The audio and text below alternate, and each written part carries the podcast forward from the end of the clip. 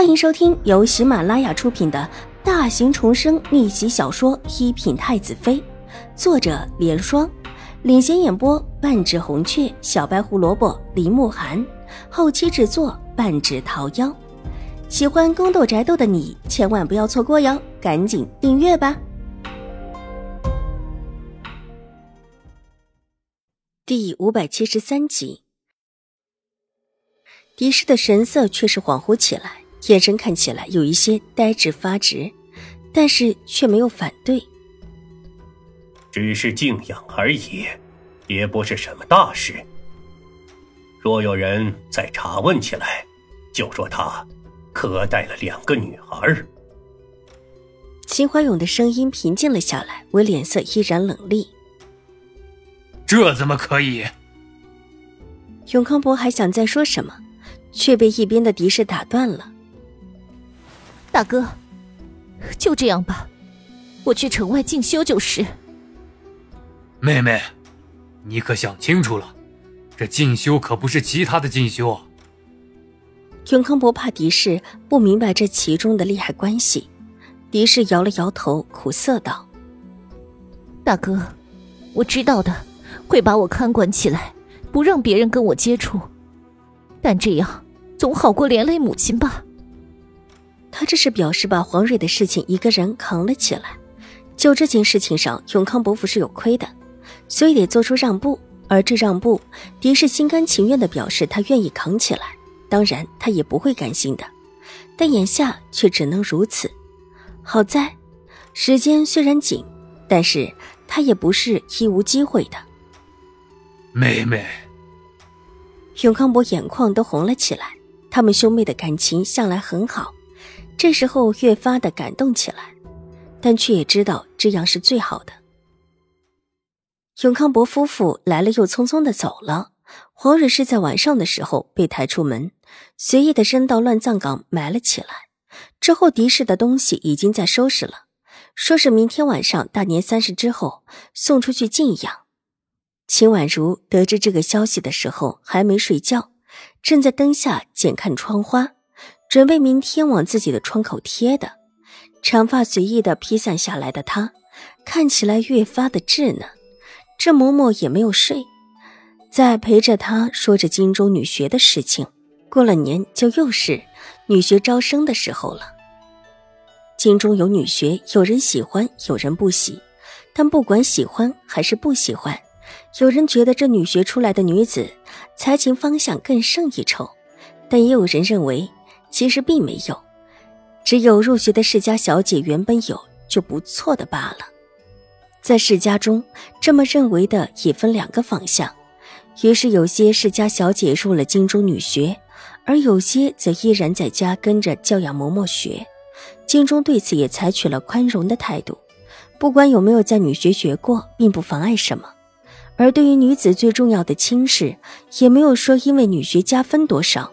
郑嬷嬷之所以劝秦婉如入学，是因为想让她快速的融入京中世家小姐的圈子里。宴会上当然也会有其他小姐，但比起女学，人少了许多。女学中大家入学的年龄差不多，又都是来学习的，更好沟通一些。新到京城的世家小姐，几乎都会去学一段时间，有没有学到什么都没关系。只要能够多认识一些人就行了，这也有了女学是初到京中世家小姐社交的聚会场所的说法。这嬷嬷，我不去女学。嬷嬷知不知道京中有什么好名声的安堂？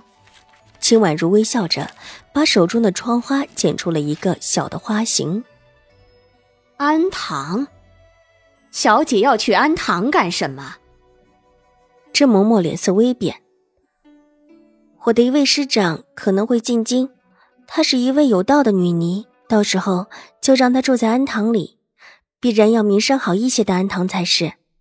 秦婉如头也没抬的随口道：“明秋师太的确是快进京了，以明秋师太的性子，让她常住在自己家里，铁定是不愿意的。”秦婉如想着要替她找一个好的去处，当然另一方面。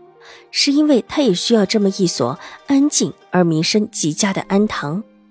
只是这个决定，他暂时没有打算告诉陈嬷嬷。听秦婉如这么一说，陈嬷嬷想了想，城外有一家庵堂极好，一些世家的女眷们都会去那里拜菩萨，而且风景也很好。什么庵？玉慧庵。陈嬷嬷以往虽然在宫里，但是对于这庵堂的名声却不陌生。许多世家夫人进宫的时候，她都会提起这个庵堂，都说那里不但风景好，而且菩萨也特别的灵。每每有什么心中所求，很多都很灵验。玉慧庵，秦婉如皱了皱眉头，她似乎有一些耳熟，放下手中的窗花，细细的想了想，蓦地瞪大了眼睛。想了起来，上一世，瑞安大长公主想出家的就是这一家玉慧庵吧？莫不是说瑞安大长公主跟这家庵堂很熟，而且能够让一位大长公主过来，也代表了这家庵堂的确不俗。庵堂的事，京城的人都知道，二小姐差人一打听就能打听得到。二小姐的师长安排在那里是极佳的。什么时候我们去看看？秦婉如心里已经打定主意，就这家玉慧庵了。年后，二小姐可以带老夫人去礼佛。听闻玉慧庵的菩萨很灵。郑嬷嬷提醒道：“她其实并没有去过，之前的主子也是有心无力，一直锁在深宫里，没有办法带她出宫。道听途说有，实地考察却是没有。”这个法子不错，秦婉如点了点头。二小姐，您的年龄正好，又才到京中，认识的小姐没几个，助学的话真的不错，可以让您认识更多的同龄的小姐。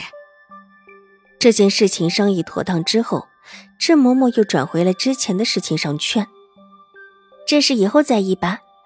秦婉如笑着点点头。见秦婉如的态度没有了之前那么的反对，郑嬷嬷松了一口气，当下道：“